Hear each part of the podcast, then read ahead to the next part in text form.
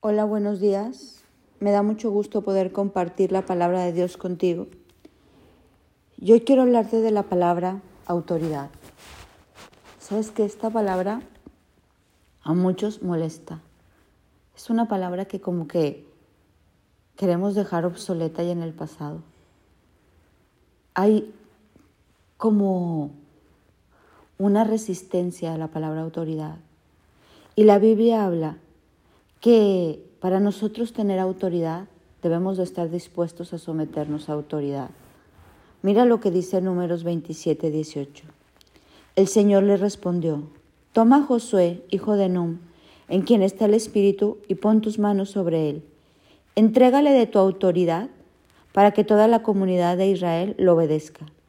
Luego Moisés impuso sus manos sobre él y le entregó el cargo de dirigir al pueblo tal como el Señor había ordenado por medio de Moisés.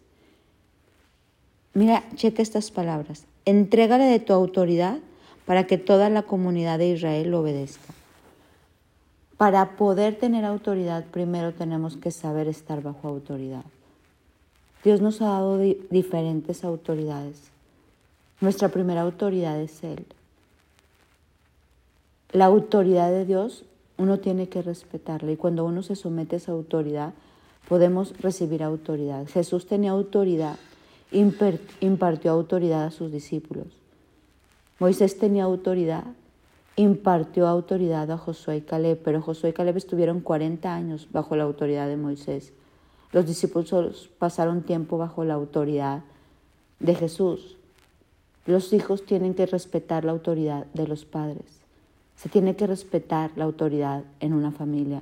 Se tiene que aprender a someter y respetar la autoridad del médico, la autoridad en, un, en una clase de karate, el maestro, en una preparatoria, en una universidad, las autoridades que están ahí, las autoridades mm, hasta en un deporte, un maestro, la autoridad en las reglas de tránsito, no podemos brincarnos a la autoridad, porque si nosotros no respetamos a la autoridad que Dios nos ha puesto, jamás recibiremos autoridad. Por eso es bien importante en esta mañana que tú busques y que te sometas a autoridad para que un día puedas recibir autoridad, porque Dios nos quiere dar autoridad en el cielo y en la tierra, pero la primera prueba para darnos autoridad es someternos a autoridad. Y cuando tú decides someterse a alguien a su autoridad, tienes que respetarla. Hay autoridades buenas, hay autoridades que no nos hacen bien. Faraón fue una autoridad que trajo muchísimo dolor al pueblo. Ellos tenían que estar sometidos a su autoridad. Pero cuando tú decides someterte a las autoridades que Dios pone, entonces Dios te bendice. Porque cuando, así como Moisés trajo bendición a Josué, a Caleb, Jesús a sus discípulos y te puedo hablar de muchos hombres que se sometieron a autoridad y, les fue bien. Este era su tío Mardoqueo y pudo salvar al pueblo judío.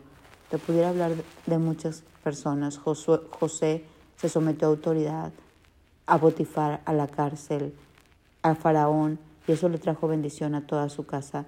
Dios escoge gente para, para bendecirnos con su autoridad.